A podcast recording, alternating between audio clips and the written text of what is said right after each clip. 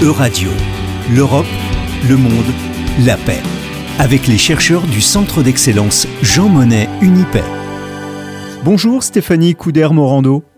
Bonjour Laurent. Vous êtes philosophe, ingénieur d'études au CNRS, au laboratoire Droit et Changement Social de Nantes Université, et vous nous ramenez à l'époque de la Troisième République pour évoquer la manière dont le positivisme a pensé la paix. Rappelez-nous ce que représente le positivisme. Alors, euh, le positivisme, c'est une philosophie à la fois révolutionnaire et héritière des Lumières, euh, fondée par Auguste Comte dans la première moitié du 19e siècle et poursuivie par ses disciples, dont les plus représentatifs sont Pierre Lafitte et Émile Littré. Alors, le positivisme conçoit la paix comme une absence de guerre sans pour autant exclure les rivalités, les luttes et les conflits. Donc la paix s'entend comme un principe qui ne se différencie pas catégoriquement de, la guerre et le souci de maintenir la paix revient donc à celui d'éviter la guerre. Par conséquent, euh, la paix positiviste se définit par des engagements pacifistes s'exprimant par une absence de conflit euh, tant sur un plan euh, national qu'international. Hmm, c'est plus facile à dire qu'à faire. Oui, c'est pour cette raison que le système philosophique d'Auguste Comte conçoit pour remédier au désordre des politiques nationales et internationales euh, de son époque une république universelle, seul modèle politique capable, selon lui, de rétablir l'ordre euh, qui s'appuie sur la devise euh, l'amour pour principe, l'ordre pour base et le progrès pour but. Donc la philosophie de Comte va transposer, laïciser, universaliser ces trois valeurs pour penser une unité humaine qui ne découle pas de forces guerrières ou de dogmes religieux, mais de l'idée euh, d'aimer euh, le monde. N'est-ce pas un peu utopiste, pour ne pas dire naïf?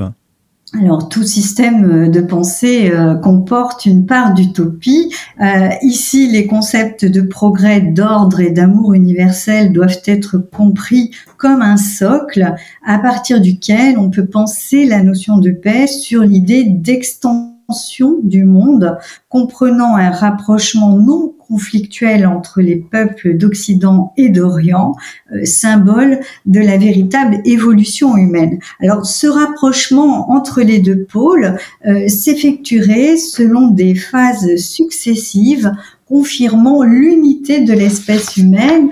Et là, Auguste Comte poursuit ici les idées des Lumières, notamment celles euh, du philosophe Condorcet, qui dans son ouvrage L'esquisse d'un tableau historique des progrès de l'esprit euh, paru en 1795, affirme que tous les peuples sont aptes au progrès et c'est une question de temporalité. Quelle a été la suite du mouvement positiviste? Alors les successeurs de Comte, d'Auguste Comte, du philosophe, bien qu'ils appartiennent à des écoles de pensée euh, différentes, s'appuieront sur ces mêmes principes pour penser la paix en soutenant les idées de fraternité humaine, d'un monde commun pacifique, euh, réceptacle d'un équilibre entre l'Occident et l'Orient. Mais euh, les positivistes seront écartelés entre leurs idéologies pacifistes et la réalité des politiques européennes impérialistes et hautement instables euh, de cette époque. Stéphanie, vous pouvez donner un exemple? Alors, prenons par exemple le philosophe Émile Littré, connu euh, comme le père du célèbre euh, dictionnaire, qui commettra hein, des infidélités par rapport aux orientations philosophiques d'Auguste Comte, car il ne se positionnera pas contre les politiques impérialistes menées en Europe. Hein. Au contraire, il affirmera qu'elles ne sont pas nécessairement source de conflits ou de déséquilibre entre l'Occident et l'Orient lorsqu'elles sont établies sur un mode de gouvernance approprié tel que le protectorat comme il a été mis en place euh, dans les colonies françaises. Donc il se rangera donc du côté des républicains et soutiendra la politique coloniale française, contrairement à Auguste Comte. Alors Littré euh, soutient ainsi une conception occidentale de la paix qui est fondée sur l'idéologie du socialisme, pensée comme un monde idéal égalitaire. Et la paix, ici, se construit bien sur l'idéologie du progrès humain, mais ce n'est plus le progrès tel qu'il est défini par Auguste Comte. Hein.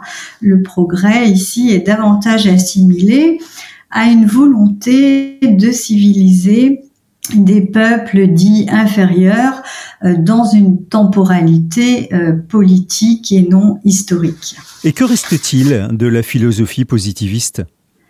Alors, elle a influencé de nombreux courants politiques à l'étranger comme en France, avec notamment le Parti des Républicains et bon nombre des hommes politiques, dont les plus connus sous la Troisième République sont Jules Ferry ou Léon Gambetta. Elle a également, euh, surtout, je dirais, révélé la complexité euh, de la notion de paix, dont la finalité principale est de concevoir des moyens pour en faire bénéficier l'humanité, des moyens qui impliquent de développer une théorie anthropologique de l'humain et d'en saisir son évolution au sein des sociétés. Alors, euh, si les idées pacifistes des positivistes et leurs influences sur les courants politiques n'ont pu éviter les terribles tensions hein, qui ont dominé le monde, notamment avec les deux guerres mondiales, euh, les positivistes laissent un héritage constructif, car leurs idées de prôner l'ordre sociétal et le progrès humain dans le but de maintenir la paix par l'absence de conflit euh, restent un enjeu majeur à l'ère d'une mondialisation de plus en plus conflictuelle. Merci beaucoup Stéphanie Couder-Morando pour cette excursion dans la pensée des positivistes. Je rappelle que vous êtes philosophe, ingénieur d'études au CNRS à Nantes Université. Merci beaucoup, merci à vous.